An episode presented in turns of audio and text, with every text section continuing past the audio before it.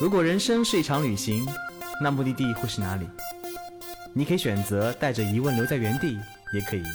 有多远浪多远。本节目由全宇宙最会玩的稻草人旅行推出，我们有超奇葩的年龄限制，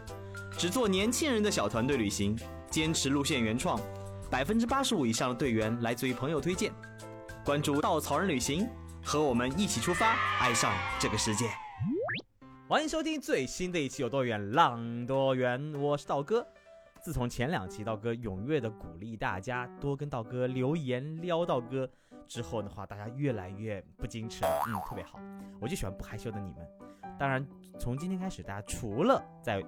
我们的节目下留言以外的话，还可以到微博上找到道哥哦。道哥前两天终于、终于、终于找回了曾经那个注销了 N 多年的那个账号，然后欢迎大家在微博上跟道哥互动。嗯，有什么问题呢？道哥回不回那就另外一件事儿了。但是你终于可以见到我的真面目了，哈哈哈哈！所以我在道我在微博上的名字叫做我是道哥，对，真的叫我是道哥，不是假的，不是假号。那个为什么不能叫道哥呢？是因为微博告诉我这是一个非法关键词，我也不懂为什么。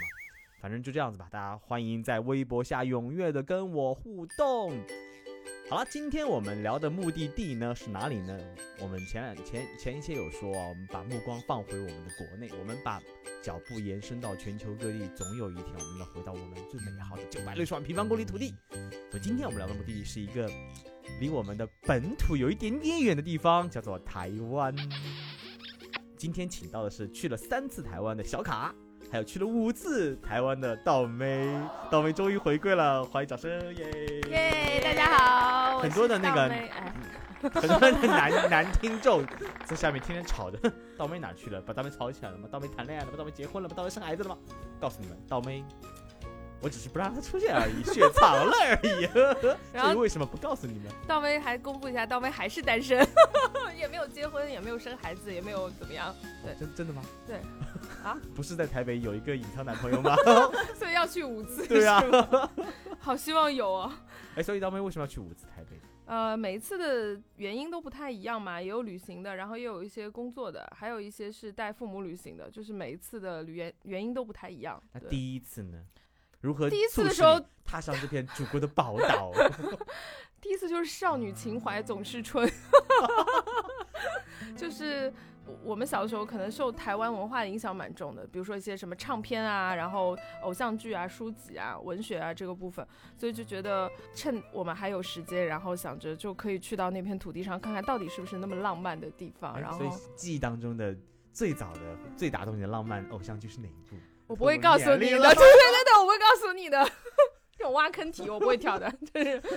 道哥记忆当中应该是什么？陪你去看流星，流星花园。啊啊！五岁的时候看的片子。好的。居然没有挖出来，好吧。嗯嗯，没关系，反正道哥可以在微博上告诉道妹的年龄和放照片，欢迎大家踊跃关注我们的微博。小卡。呃，我去台湾是因为小时候喜欢看偶像剧。也是女生都应该差不多。这些肤浅的女人们，对，喜欢很多男团啊，有很多男团都是台湾的，比如什么飞轮海啊，啊不对，飞轮海是台湾的吗？是台湾的，台湾的。还有什么小虎队，五五六六啊，我知道。五五六六，天哪！还有 Energy，哦，好，Energy，哦，对，老团老团。蟑螂合唱团是吗？蟑螂啊，你没有听过吗？IS，他好像有个英文名字对吧？好像是吧？哦，好吧，我还知道一个 BAD。啊，我知道。哇，我天！哎，你听过 Subi Do 啊吗？你 听过。好了，我已经暴露了。我记得 Subi Do 最有一首歌很好听，就是《世界末日》。我不知道。是吗？是吗？是吗？我不记得了。好吧。所以小凯来继续聊聊你的偶像剧。聊偶像剧有什么好聊的？我最喜欢的偶像剧叫做《天国的嫁衣》，前两天我还又看了一遍。我的天哪！前两天你还看了一遍？你天天晚上加班到半夜，你如何有时间去看电视剧呢？我看了他们的对话，都觉得好开心啊！怎么那么弱智？我以前为什么会喜欢他们？哎，比如说，比如说，比如说，我当时的偶像是王心凌，我房间的那个到处还挂满了她的海报。然后最近这两天看到她给咸鱼代言，看她的样子，我都已经认不出她来了。啊，是那个爱你那个王心凌啊，对对对，就那个王心凌。我我真的还认识，所以应该也喜欢过他。所以你们是因为偶像剧这种浪漫的情节，勾起了你们去台湾的欲望？差不多，第一次去应该差不多就是。那有没有第一次去的时候去去去找一些偶像的出现的地方去等他们呢？嗯，没有，还没有那么花痴，对对，吧？没有没有没有没有，就想看看是不是跟就是电视剧里面差不多的，嗯，嗯，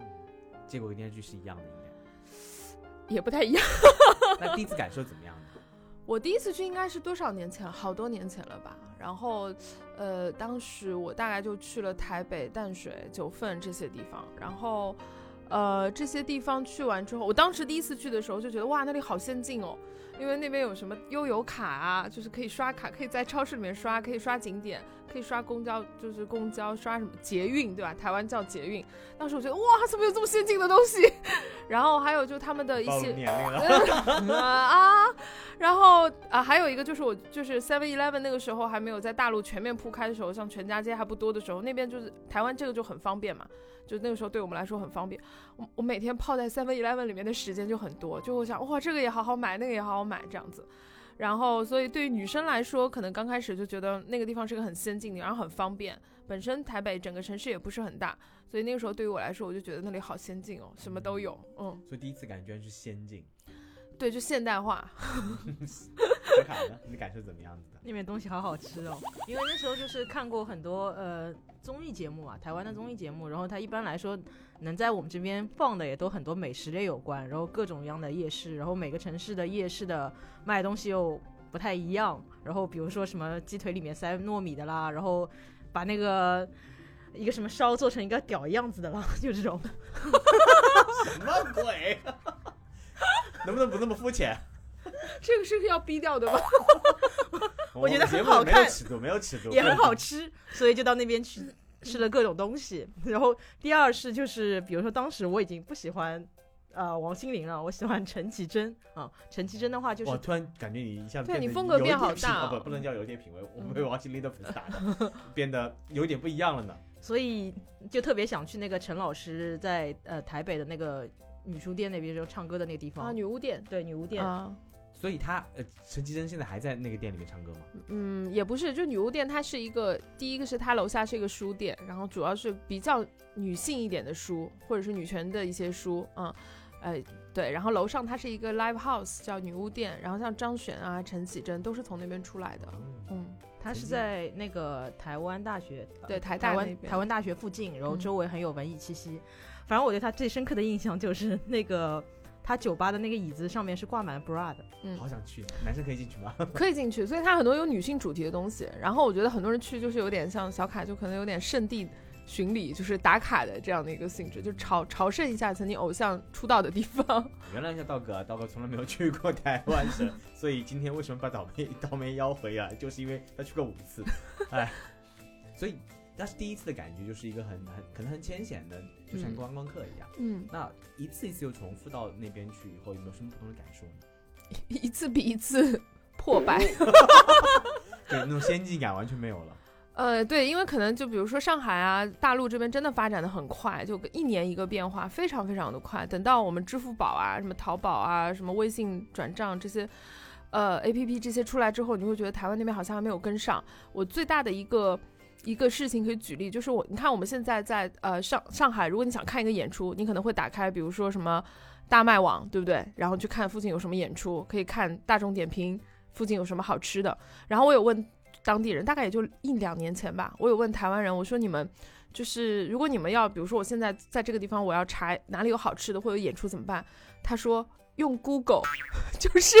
在 Google 上搜这附近有什么好吃的，然后他会用 Google 的排名来搜，就他到现在还没有一个成型的所谓的就是 A P P 可以去直接来提供这样的服务，然后我就惊了，我就想说什么？就你们没有类似于这样子的 A P P 吗？可以提供一些？包括比如说你现在，我当时要去看一场演出，一个 live house，我说我怎么知道今天晚上有什么演出？他说打电话去问，就是这样的，还是一个比较相对来说比较呃原始的方法在在做，所以你就会觉得，其实从从方便度的角度来说，对于我们来说，可能就不见得有那么方便了。那我真的好怀疑你是不是问错人了呢？我没有啊，为什么？你不相信是不是？有一点，我相信啊。好过分哦！啊，我要我要弃录这个节目，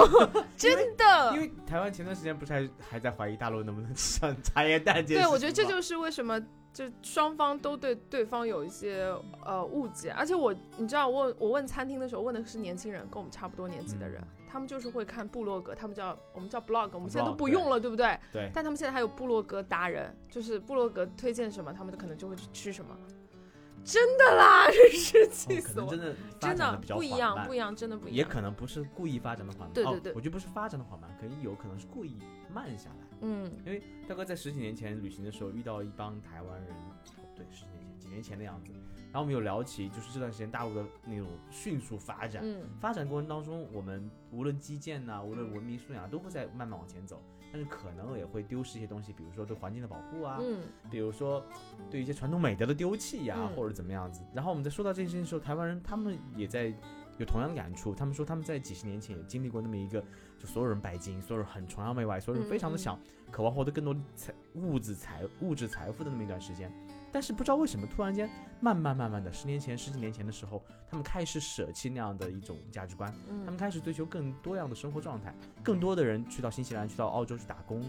换速旅行，更多的人走出去看这个世界的样子。而且在台湾现在的状态就慢慢慢慢慢了下来，嗯这个是让我非常惊讶的一点。我就问他们为什么会发生这种事情，他当时给我答案是他不知道，嗯他说可能是经过那么多年沉淀，那么多年的慢慢的走过，可能那代人经历过那个事情以后，到下一代人，当他们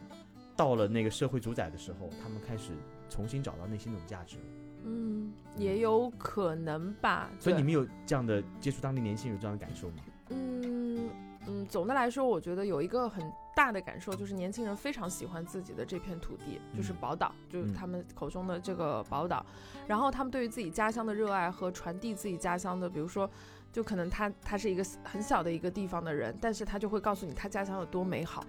然后他家乡是什么样子的，然后以前他小时候生活什么样，就跟我们这边年轻人很不一样。我们可能聊的是高科技，可能是 iPhone，然后可能是最近出了什么好玩有意思的科技产品，然后我们对于家乡的东西是比较的弱的，就是我们现在可能年轻人，就大陆年轻人可能也没有说什么我的家乡的这个概念了，大多数都是往北上广去发展嘛。但是你跟台湾年轻人聊，他们对于自己家乡，哪怕是产一种水果，他都要跟你讲很久，而且很骄傲的这个部分。还有那种故土的嗯根的那种情节，对他们有这种部分，这是嗯。很传统的中国的是是文文化哎，是是是非常传统的部分，嗯。都都说台湾是保留温良恭俭让最好的那么一片故土，嗯。包括他们，哎呀，我们不想说政治这件事儿啊，嗯可嗯他们没有经历过可能断代的一些东西，嗯所以他们从从几十年前到现在，嗯，基本上保留了很多很多传统大陆嗯可能在慢慢丢弃或者慢慢丢失的东西。嗯所以小卡呢，你有这样的感触吗？我觉得就是台湾人本身的话，他是比较有礼貌的，嗯，不管嗯去过哪、呃几次都是这样的一个感觉。然后，而且就是他对人其实很亲切，嗯，嗯特别如果是年轻人来说，因为如果是他的一个中年人，可能会更加多样性一点。他每个人他因为出生的背景不一样，他最后表达表达东西也会不一样。但是年轻人呢，我碰到的一些台湾的一些同龄人的话，相对来说，我觉得一开始接触他们是更具有世界眼光的。因为以前我在宜家工作的时候，我们很多设计部的同事都来自于台湾，那跟我差不多年纪的，甚至他在上海如果读了大学，他们比如说初中和高中，他已经能去到全球各地，已经旅行过了。但是他当当他达达到这个年纪，就是你工作之后去选择的话，他可能在上海工作一段时间之后，他慢慢觉得他自己真正要想要什么了之后，我碰到很多人，他还是回到了台湾去工作。嗯，他回到台湾之后的话，他也会想要去旅行，但很多时候他会最近跟一个朋友去聊天，就是以前的同事，他跟我说，嗯，其实很多地方很好玩，但是想想有时候我还是要想要在台湾岛以内更多的旅行一下，因为发现他发现我在晒朋友圈的时候，发现很多地方他都没有去过，嗯，所以勾起了他对这些地方的一些向往。我们说回旅行这件事儿啊，你们两个去台湾的时候有没有发生过很好玩的事儿呢？小卡应该有，他总是有很多我第一次很好玩的事情。我第一次印象比较深刻的，除了买了很多很多明信片啊，嗯然后是去阿里山吧，啊、因为本身哦，阿里山的姑娘 美如什么呢？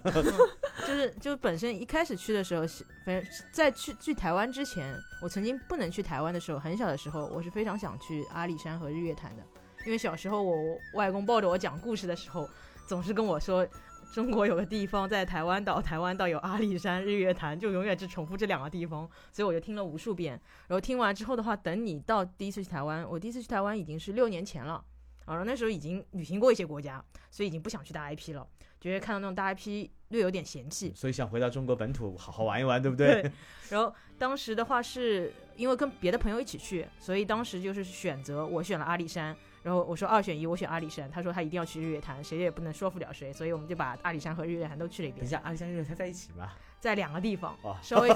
我一直感觉在一起，但是开车四个小时就可以到。哦，那么远，都快换了环环了半个岛了，真是。然后我我印象比较深的是，就是那个阿里山的它的生态居然保持特别好，因为我印象里的山一般就是普陀山、峨眉山、五台山，就是中国这种景区化的一些一些山脉。但是阿里山里面，我我在那边只在景区里逛过景点。峨眉山的生态不要太好啊，真的是。好吧。但是我们在世界自然遗产哎。嗯。但是我去的就是那个景区嘛，有没有住在？因为我们一般住临近的城市里面嘛。然后我住在那边的话，会觉得就是它早晨是有那种很苍天大树的，因为所有人都会跑过去看日出。然后日出的话，大概。两点半爬起来到山顶上，然后一开始就大家有些台湾年轻人还裹着那种毯子和被子，然后我们很冷就互相取暖，取暖之后等了两小时，并没有等到日出。一开始我觉得挺沮丧的，就觉得千里迢迢过来怎么都没有看到日出。直到有个台湾年轻人说。台湾年轻人他喊，居然连日出都看不到了，人生都没有希望了。当时我就简不值得。然后我当时心想，我靠，你在台湾那么容易来，居然这件事就是你人生都没有希望了。我心想，我的人生还是很有希望的，所以就屁颠屁颠很开心，继续去逛那个景区，然后看到很多，比如说小火车，然后看到那些原始森林的树木，呃，造了就长了几百年的样子，然后还是对于那个生态的一个环境是有一个很大的一个触动的。嗯所以第一次的感触就是，嗯，那边的自然环境还不错。对，现在也是感觉就是，就每一次去台湾，我觉得还是吸引我的还是那种自然环境，就是在一个岛的面积上，它有城市化的东西，它也有自然风景，同时的话，它还有保留着相对比较慢的生活。所以后面我去台湾都是因为工作压力大，我就会去台湾。难怪你去那么多次。知道妹的前几次有什么？好事儿吗？我其实每次去的时间都很短，大概就是过个周末啊，两三天这样子，跟梁朝伟一样。但人家是去欧洲喂鸽子，好不好？然后我去的话，下去台北见男朋友。这样讲好像我台北真的有个男朋友一样。就是每次去可能都不太一样，有的时候去看演唱会。呃，也有就是带父母旅行一定要去的，还有去跨年。我大概今年跨年又会去台湾，对。然后我因为我就觉得，当我想不到目的地的时候，我就觉得这个地方是最对我来说是最安全，然后最可靠，最有探索价值。有点像很多人去日本的，对对。有些人很多人会一次一次去日本，因为觉得日本它是一个很讲礼貌，嗯嗯，可在里面很那种，嗯，当没有人去，你在那个环境里面，你会觉得没有人会打扰你，没有人会。你也不会打扰别人，那种自在感是一种拘束的自在。可能台湾因为曾经在日本殖民有一段时间，所以他可能有一些日本人所所带来的文化教育的一些价值观的方式，同时。又是传统中国人，所以中国人的文化也在那个里面。对，除了温良恭温良恭俭让，还有很很多有礼貌啊，有素养啊，所以在那个环境下会更加自在，就很舒服。就是因为我我日本呢，可能有很多规则，就对于我们来说是很多不适应的规则，因为大家知道日本人是比较讲究规则，比较讲究每个环节的礼节，但对于我们来说可能有点多。嗯。然后，如果你在大陆呢，又会觉得有点吵，有点乱。然后，那去台湾就要努力呀啊！对对对，然后所以就是可能台湾是一个刚刚好的，就是它又具备了那个规则，然后又具备了人跟人之间的温度。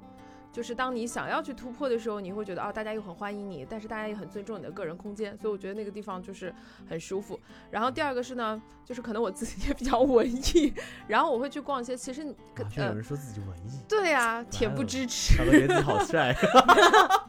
就是呃，因为我觉得像在大陆现在像去找一些唱片行或者是一些老书店，可能已经找不到了。对，就像上海有一些老的唱片行，可能就已经没有了。再加上以前台湾的流行音乐给的给我们有很多很多的记忆，然后我会去找一些唱片行，然后会在那边淘一些 CD 啊什么的。虽然可能大家现在也不听，但是就想拿来收藏一下。所以每次我在淘到一张。老 CD 的时候，我都有一种哇，就如获至宝，就觉得好像跟我的过去相遇了一样，所以这个感觉还是很不一样的。哎，真的回忆起小学、初中那段时间，台湾的那种音乐呀，偶像剧、真的这种软实力真的太对我们的影响很大呀。我相信那个时候那些音乐，我还记得那时候喜欢谁，张惠妹啊啊，王王菲不算，王菲在香港发展。对，还有谁来着？还有李玟，李玟是台湾的吗？李玟是香香港香港吧台湾的，台湾台湾人台湾对还有周华健，啊，好多好多，啊 周华健台湾香港不重要，台湾反正那时候的音乐滚石唱片，对对对对那个时候候的台湾的整个文化发展是非常非常但随着大陆的经济越来越好，所以大陆的文化、影视、音乐也越来越强势，所以最近可能打开都是什么吴亦凡呐、对，好吧，我不就是不敢多说，再多说又有人来骂我了对，我觉得你说到吴亦凡的时候，我觉得你很危险了没有没。有，我还是挺喜欢吴亦凡的。那个微博可能有问题。求生欲好强。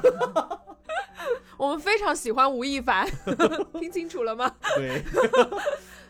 呃，所以我觉得在这个部分，就可能对于我们这种八零后成长起来的人，为什么说我们八零后？难道你不是八零后吗？对啊，不是啦，八九年也是八零七零后的人，就是我觉得那个部分是跟我们以前就是小的时候一些回忆有关，所以你会去到那边会会比较有回忆的部分，然后我会选那边，然后相对来说大部分我会去的都是台北，我觉得台北可能对于大家来说就是好像很熟悉，但是其实台北有很多。值得探索的地方就是它有文，你有文化有文化的玩法，然后有好吃的有好吃的玩法，然后有自然有自然的玩法，所以我觉得它还相对来说对于旅行者来说可能比较多元，对，所以我每次去可能都不太一样。然后唯一的感觉就是好吃，然后舒服，就是对于我来说，这是我让我比较放松的部分。嗯，所以好吃跟舒服，我相信是很多人选择一个目的地很重要的原因，也是很浅层的原因。嗯是，那往深了走呢？一吸引你去，除了那种自然舒服感，一定会有更多的东西，希望你一次次，你一次带你去到那个地方去。嗯，我觉得更深的部分就是我刚刚提到的，就是我觉得它。因为它有中国文化传统的那个部分，就是我经常会去到那边跟当地人聊天也好，或者是看到一些东西也好，就是因为宝岛很小，小就意味着他们会把很多事情做到精，嗯，就是会会在一些东西上面就是抠抠抠抠到很精很精的部分，然后我会觉得会被这些所谓的就是匠人的部分感动。第二个是我觉得它里边又保留了很多传统，因为他们就是属于呃就是说的直白点，就可能资源很也不是那么像大陆这么博大精深，对对对，就是不是对对地什么广地广人稀，呃，对，类似于这种吧。然后，所以他们会对于自己的一点点的东西都保护的非常非常好，就相当于你去别人家做客，可能他家不大，但是他会把家里所有的东西都给你看。就这个部分让我觉得，而且给你看的部分是你家里原来也有的东西。所以我经常会在跟他们聊天，以及在他们的处事风格中发现，哦，其实我们小的时候爸爸妈妈也是这么教我们做人的。也是这么教我们保护环境的，也是这么教我们怎么去对待别人，怎么礼貌的对待别人的，怎么教我们去看待世间万物的。我觉得那个部分本身在根上大家都相同的，所以我经常会被这些部分所，就是觉得啊，就是很放松的回到童年，或者是回到自己的少年时代。少年时代，对我觉得那个部分是我可能会一直去的原因，就哦是有点想找回自己以前的那个状态。我有点嗯明白你刚刚说的那种状态，就是嗯比如说我现在回到我的家乡，我曾经记忆当中家乡是那种青石板，嗯，呃，还有那种老墙、那种嗯瓦片的一个地方，没有高楼。嗯你在那边走，我们当时最高的一幢楼叫五层楼，那个名那栋楼的名字叫五层楼，它在我们地方多重要证明。就是我记忆特别深刻，我小时候在那巷子里乱跑，没有车，只有小嗯自行车叮当叮叮当当的响，有人挑着那个很很很好玩的那种锅盔跟泡不叫泡吧，我也不知道泡吧，对，我也不知道叫不是那个泡吧，泡泡酒吧，是一种吃的米做的。然后就穿梭在那种地方，袅袅炊烟升起的时候，你知道该吃饭了。嗯然后一帮小孩在那抡着铁环，扔着沙包，然后跟隔壁小女孩打闹。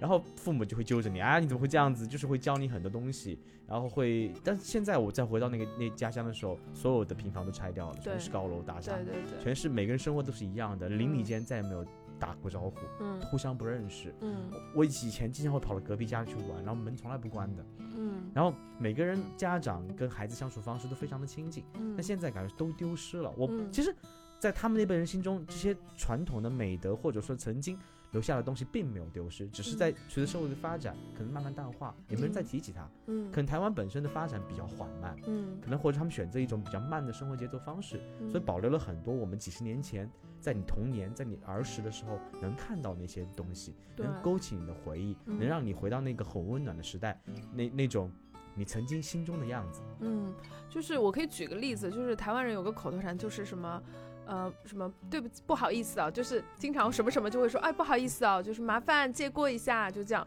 就是我们之前还嘲笑他们什么是怎样，就很喜欢这样讲话。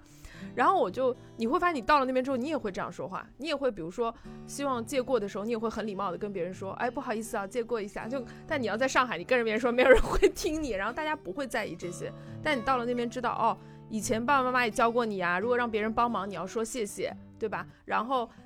跟别人说话要态度要要礼貌，就这些东西是我觉得哦，我到了那边我也会我也会变成这样子，我也会变得温良恭俭让起来。对，我觉得在上海这种大城市，在内内陆这些大城市的时候，并不是大家不懂礼貌，嗯，因为大家不懂文明，可能节奏太快了，大家把那些话都缩了。比如说麻烦让一下，很快很快，对，你感受不到。哎，没有，有的甚至连麻麻烦让一下都没有。你感受不到那种人情味儿了，其实是。所以，但是你如果活在一个比较缓慢的节奏当中，很可能人们压力没那么大的时候。那种心中会那种从小被教育的礼貌还是会对对对对对，嗯，我觉得这个部分是，我觉得台湾可能相对来说它没有大山大景，但是也没有什么好厉害的东西，但是我觉得这个部分是可能中国人本身有惺惺相惜的这个部分，所以很多事情是两面的嘛，你可能发展带来了物质，带来了表面的繁华，带来了很多很多可能我们认为很方便的东西，比方上海那么多的。高楼大厦耸起，比如说我们现在支付宝、微信，你钱都不用带，对。你，你随时打拿开手机，APP 可以解决一切问题，然后你再匆匆忙忙的赶路生活，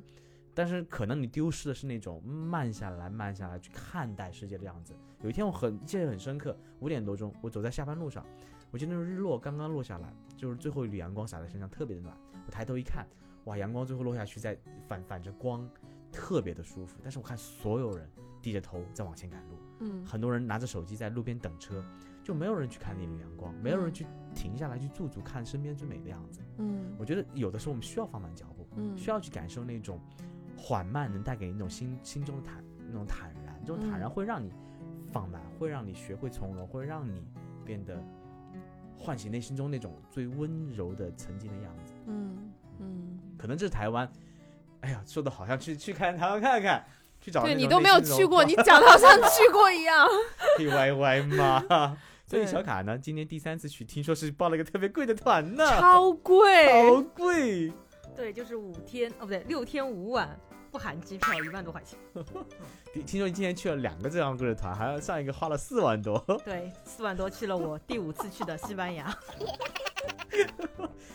所以你是因为这么多年那个哦，我我我我我能找到一个特别好的原因。我我要爆个料，小卡来到这儿以后已经长了四十几斤了，随着体身身身宽体盘了以后，不对，对身宽心宽体盘了以后，然后就内心变得特别想有文化来来把自己压压底，对吧？不然会飘起来。对，所以这两年就开始使命的寻找那种文化的根。所以你上次去西班牙是因为跟了一个那种学建筑的那种留学团，对。这次呢，其实是好像是跟着一个比较特别文化的一个团队去找那种国民大师。民国的那种大师，民国大师，国民大师，民国的国民大师。嗯嗯，因为我觉得，嗯，这次去台湾，呃，不太一样的是，就是前两次去台湾的话，相对来说还是一个比较观光客的一个一个身份，然后想去到很多台湾的地方，以自然风光为主。虽然也发生过很多很好玩的事情，比如说是去看丁字裤之类的，呃，但是我觉得这次的台湾的话，丁字裤，等一下，这是什么东西？丁字裤就是之前。去台湾有个叫蓝屿的地方，然后那个在是台湾东部的一个离岛，嗯，然后当地是有一些原住民，然后那些原住民的男性的传统服饰就是穿着丁字裤啊，然后他们是手插着一个呃毛子，然后去海边去猎那个飞鱼。哦，这段可以跳过了，没兴趣。来下一段。然后 因为是男人穿丁字裤，然后这次去台湾的话，就是是想去体验，就是台北它不一样的那些呃人文大师留下的一些。很重要的一些东西，我觉得花诺钱觉得值得吗？觉得很值得啊！就因为本身的话，当你在一个地方待很长时间的时候，节奏是非常舒适的。然后第二，它的一个体验也是比较多样性的，因为每个大师他所属的他的身份不一样，他的时代背景不一样，他最后做出来一个选择也不一样。本身会以为听到了，因为关键那大师基本上都是出现在什么语文课本里啊、历史课本里的那些人物。啊！但是背诵全文的，对对。我记得看过一段描述，好像是在当当年四九年测测到台湾岛的时候，带走了很多很多在大陆非常有名，他们列了个清单，好像九百多个人列了，列了五百多个人，五百多个人，嗯好像去的只有几十，还呃百分之三十，百分之三十去了，对，所以这些也是当年可能在大陆比较，怎么说，在各个领域比较有名的大师。嗯，比较知，名的人。他留在台湾这些大师也不一定是那时候去的，他嗯其实很多时候那时候因为大家都需要做个选择，然后有些人他可能本身就在国外学习或者工作，嗯，他在那个时间点你不。其实就回不来了。有的人在美国，有的人在香港，然后后来在美国和香港那些人可能最后选择政策的时候，他最后选择去台湾居住，就这样子。所以台湾他现在留下了很多大师，比如他晚年的时候七八十岁在那边生活的一些场景，更多的是去到他们居住过的地方或者他们工作过的地方，留下了一些人类的遗产，我觉得是可以分享给所有的中华民族的遗产。对，嗯然后台湾这边我觉得印象深刻一点是，他那边的讲解员跟我们这边还是会有一些差异。嗯我们肯定会去讲很多他的光荣事迹，他的好，他的坏，但是他们的更多的话是会讲这些人相处的细节，哪怕他大是个大师，他可能也是一个平凡的男人或者女人。他比如说他晚年怎么跟他的老婆相处的，怎么跟周围的一些相处的一些很细腻的瞬间，但从那些很细腻的小事，的确是可以很打动我的一点。比如，比如比谁？如比如谁？我想知道那个细腻的瞬间 比如林语堂啊，啊嗯，。林语堂是你，有去阳明山上那个林语堂故居是对吗？啊，嗯，因为他就是他晚年跟他老婆生活在的那个地方，嗯，因为老是拿他跟徐志摩来做对比，嗯，说其实那时候的话，如果是受过很多西方教育，本身林语堂他英文是非常呃 native speaking 的，然后他的完全在 YouTube 上他发的那个英文演讲是没有带任何的口音的，然后他妈妈给他找那个原配的夫人，嗯，他一开始也不喜欢，嗯，但是后面的话他还是选择遵从这个妻子，并且他们说他是比较少的，因为大部分人都跟徐志摩一样，就找到了新的之后登报离婚这样子，就跟原配呃撕掉撕撕掉。他是跟他的呃那个太太一直到了六十岁的金婚，所以他在他的故居的墙上有一张照片，是他们六十岁结婚的时候，一就两个人站在一起。第二张照片，他就直接去拥吻了他的那个妻子，就是六十岁多多岁的年纪，其实还是比较少的。他说，因为这样的一种表达方式，其实不像中国人，可能像西方人更直接一点，他很自然的他们的一个生活的这种细节。嗯，嗯，突然觉得你变得有文化了呢。哎，我有去过那个，我当时自己去的，而且还特别巧，就是大概在五五月四号那天，然后我有去那个胡适故居，它在，而且很远，那个地方在南港展览馆那里吧。在中年研究院里面啊，对对对对，就是研究院里边，它有一块就留下来，就当年胡适在那边留下的一个故居，然后是他以前后来生活的地方，那边也展示了很多的，就是他们展示的故居的方式也很不一样，就是我们可能看就看看他的房子，对不对？对，里面还放了一些以前桌子、本子什么的。不，它里面放到细到什么，就是连胡适平时用的那个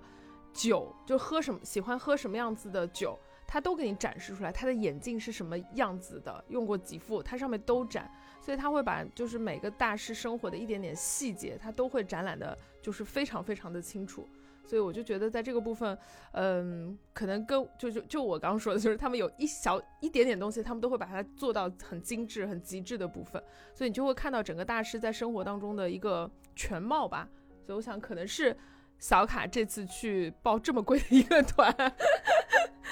因为我觉得他对文化，他们所有的人对这个大师留下文化的保护，我觉得是非常的好的。比如打比方说，讲到刚刚的胡适，然后胡适的话，他其实晚年居住的地方客厅很小，他们就说，其实他晚年回到台湾之后，他也是非常繁忙的。本身他是非常想做学问的，但因为名气太太大了之后，嗯所以很多人去他家里拜访。于是他家里可能那个地方住不下了，所以为什么会有他家前面那个本来是个阳台是开放式的，然后人做了太多之后，他们把那个房子用一个棚屋去搭起来。第二的话，他会讲胡适，他晚年的时候还是在看中国的史书二十四史，他本来是想把史书里的一些批注整理成文出版的，但是因为他的应酬太多，所以他没有办法去整理那些书，所以他们就是等于说把他当时那些书签夹在书里面，那个整个一个书架都保留了下来，他所有的批注。现在台湾的工作人员再把他那些看过的书的批注的东西试图整理出来，然后最后想要出书，说也是虽然没有他不是他本身写下来或者他口录下来的，但是他的批注也代表他晚年的思想，他们想把这个东西给传承给更多的呃中华民族的一个孩子。嗯，那你们去台湾之前有没有什么偏见，或有什么预设，到那边被打破的呢？呃，有。我我以前，但当时我年少无知的时候，我总觉得那边的人应该都嚼槟榔，因为以前会看一些综艺节目，然后他们老是在讲台剧，就台客，然后嗯槟榔西施啊什么的，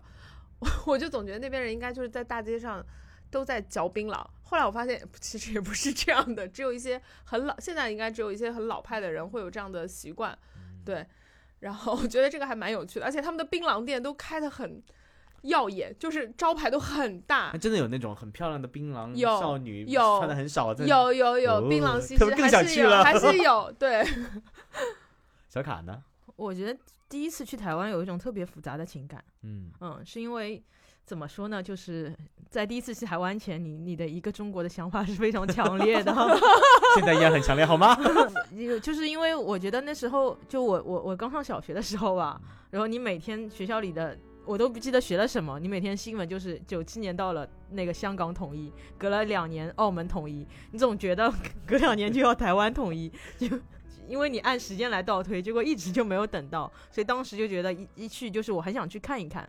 然后接下来就很气愤，你干嘛不能统一到我们这一个国家里来？嗯，然后后来到了那边去会发生，我觉得台湾是第一个让我感觉到文化其实是非常有多样性的一个地方，它不是你想象的那么简单，不是不是说他站在那头，我们站在这头是两种对立的关系。我会觉得，因为台湾本身虽然它发展很缓慢，但是它还是呃秉持着他们非常自由，所以他们有很多其实台湾岛里面它有很多很多的人有不同的价值观，这种价值观有的是我觉得是有的甚至是对立的，可能跟我们这边大部分的想法是趋同的，会有一个很很大的一个差别。嗯，嗯，哎，那其还有一些，比如说我们一直说一个目的地是最真实的一面，才是最最值得我们探索的一面，它一定会有好，一定会有坏。嗯你们刚刚说了那么多台湾好，有没有台湾你们认为可以做的更好的地方呢？不方便了，去那边开始要取钱了，我觉得好可怕，真的。那其实好多地方都要取钱啊，就是台湾，你会觉得就是因为跟自己生活的环境没，有那么大，明明是中国的一部对分，还想说你们为什么要？取钱？现在我们可能还没有占还没有占领那边吗？呃有，但是不是每个地方都可以用。对，像对对我们现在觉得在国内可能二三线城市，你去一个超市，什么什么地方都可以用支付宝，但那边可能没有那么多，所以我就觉得啊，台湾同胞们，你们要加油哦！赶快让支付宝占领你们哦！我我觉得挺好的，因为这次我这次台湾一下机场之后，发现哇，居然要换钱，然后我打开了我的钱包，发现里面有五百块钱人民币，然后在我的钱包里躺了两年，我都没机会用掉它，然后我就把它直接换成了台币，就觉得拿现金花的感觉很爽。嗯嗯，其实它虽然有些便利店和比如说成品书店都可以用支付宝或者微信，但我觉得其他很多地方都保留的就是用纸钞的习惯，我觉得还是蛮开心的。就是可以寻找那种用纸钞的感觉，在手里划过的感觉。但经常会忘带，好不好？就取钱都会忘记带。哦，还有就是，其实他们工作效率没有我想象中那么高。就我总觉得他们很现代化，但我有听当地人说，就呃，我不知道小卡还记不记得，就是他们的机场有一条捷运线，本来应该是直通到市区，非常快，这条线修了好多好多年，一条地铁都没有修起来，还一直要坐大巴，就是坐大巴大概坐三十分钟还是四十分钟才能坐到台北车站，然后再转，就其实很不方便。但如果这个东西要放在上海修，可能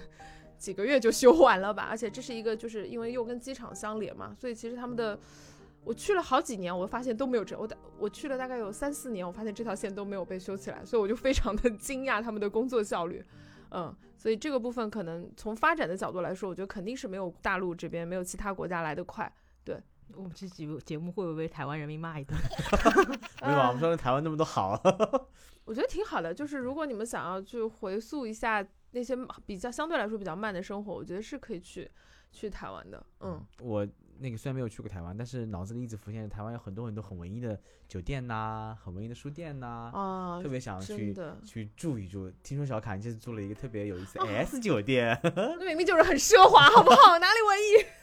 他就是那个一开始我都我不知道那个 S 酒店是什么意思嗯哦，然后只感觉外面啊还挺有品味的，然后进了房间里面发现就是是有那个不是导览版嘛，是发现是大 S 的照片，然后仔细再看一下他大堂，发现有很多他跟小 S 啊跟蔡康永的合影，然后后来还发现原来这家酒店就是我发了朋友圈，别人才告诉我说，别人原来这才是汪小菲送给他的一个礼物。你好奢华，我的妈呀！但是我觉得本身这样的一个酒店，我觉得还是因为以前去台湾的话，用住的都是民宿，都会觉得民宿它可能服务很好、很贴心。但是这家酒店它除了本身的硬件条件非常好，装修很考究，就是它的客房服务特别好。他进来那个大堂经理本身很有礼貌，鞠躬，然后跟你讲每个细节，在房间里讲每个开关，整整介绍了十五分钟，然后我都不好意思听他讲那么久。然后同时的话，我觉得酒店的很多小的细节都很用心吧，比如说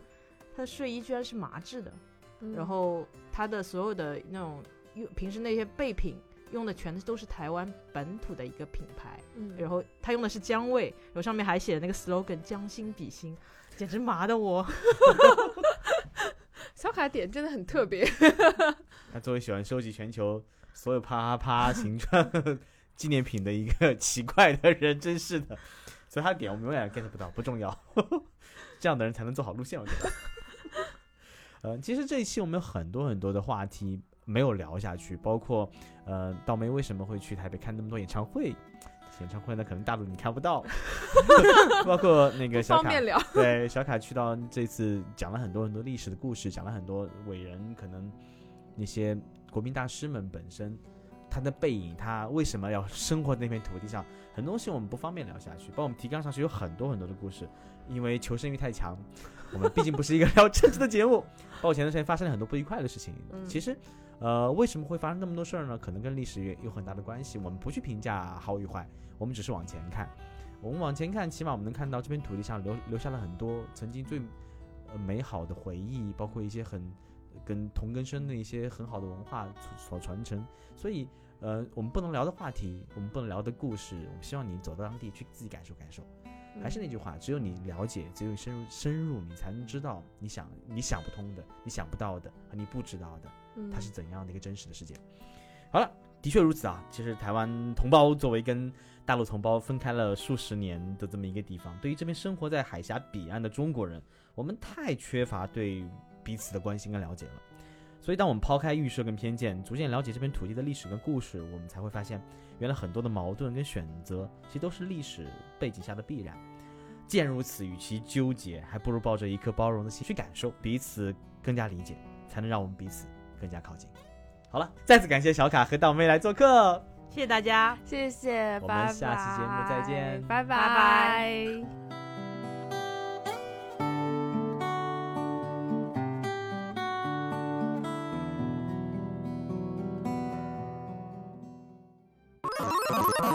请搜索“稻草人旅行”，和我们德艺双馨、颜值出众的领队一起出发，爱上这个世界。